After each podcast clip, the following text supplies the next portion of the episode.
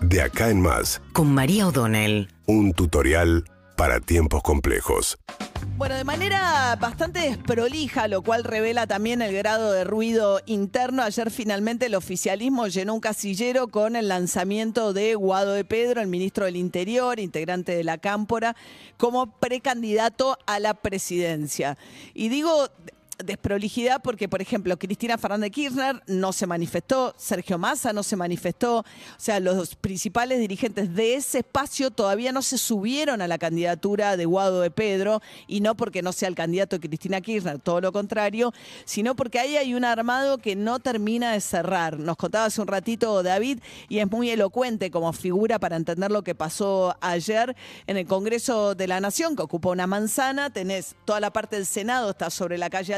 Toda la parte de diputados está sobre la, avenida Rivadavia, y las autoridades máximas, Cristina Kirchner del lado del Senado y Cecilia Moro del lado de diputados, tienen cada uno sus despachos en, en el ala respectiva. Bueno, estuvo Sergio Massa horas reunido con Cecilia Moró y en la otra punta estaba Cristina Kirchner que se reunió con Mansur, que suena como el candidato a vicepresidente junto con eh, Guado de Pedro. Se suponía que iba a haber un encuentro entre Cristina Kirchner y Massa ayer en el Congreso para cerrar el acuerdo. Ese encuentro parece que no se produjo y esto es fruto también de una enorme tensión que hay con si la situación se resuelve con Guado de Pedro como precandidato yendo a una interna con Scioli, es exactamente el escenario que Massa dijo que no quería que se produjera. Él dijo que a la economía le da orden la política, que no tenía que haber internas. Claro, él también se postulaba como el candidato de la unidad. De hecho, hasta anoche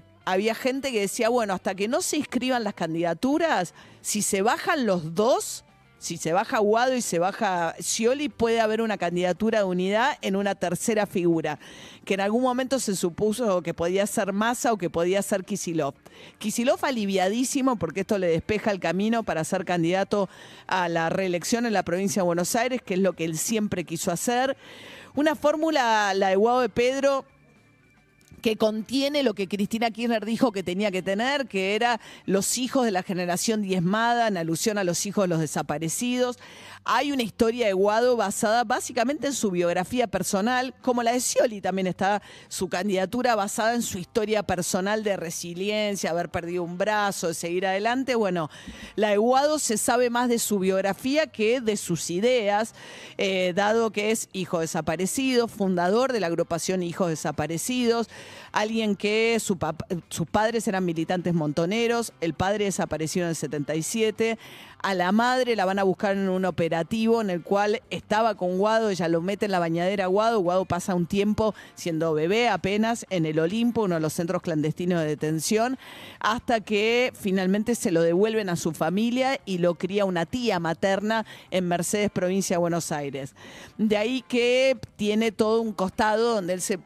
dice hereda un tambo familiar y tiene todo un costado donde se propone alguien más del campo, digamos, con alguien con más puentes con ese sector con el que estuvo tan enfrentado Cristina Fernández de Kirchner. Es abogado, estuvo muy metido al principio en todo lo que era la rosca judicial con representación de Cristina Fernández de Kirchner en el Consejo de la Magistratura. Es alguien que es tartamudo, con lo cual es su dificultad este, para, para el habla hacía que intentara eludir situaciones de dar reportajes,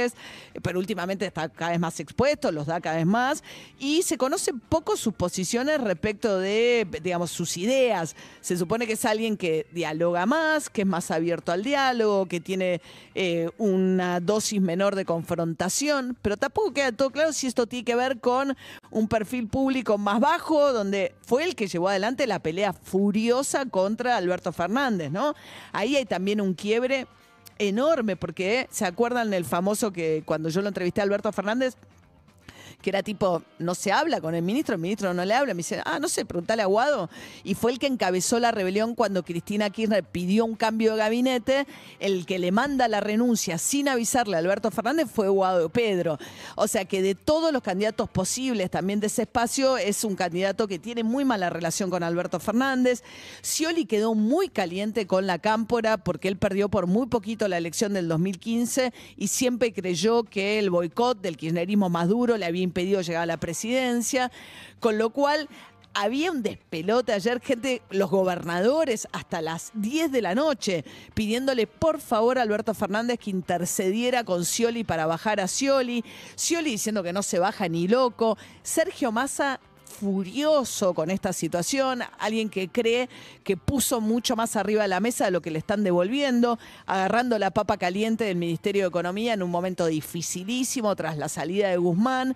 con un escenario muy difícil por delante y su punto de vista es, che, estoy renegociando con el fondo, no hay dólares. Eh, tengo que ver cómo llegamos sin saltos cambiarios de acá a fin de año y resulta que lo que pedí era orden político y es lo único que no me están dando. Hay algunos que dicen que era una manera de masa como de extorsionar para ser él el candidato y otros dicen, no, bueno, eh, es verdad que complica mucho la gestión esta situación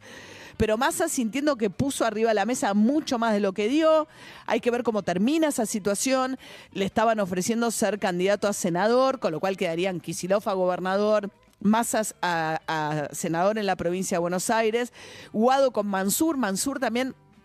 una figura muy conservadora en términos de lo que fue su gestión en la provincia de Tucumán, que mete mucho ruido también en el kirchnerismo más, este, más verde, si se quiere, o más este, militante.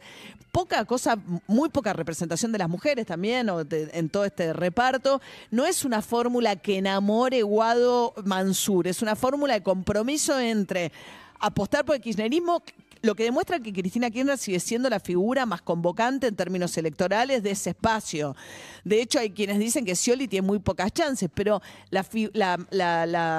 fórmula Aguado-Mansur enamora tan poco que siente también que tiene un resto ahí Scioli para no bajarse. La situación es, un cierre muy caótico, muy peleado, aún en un escenario en el cual se está pinchando mi ley, las chances de que eh,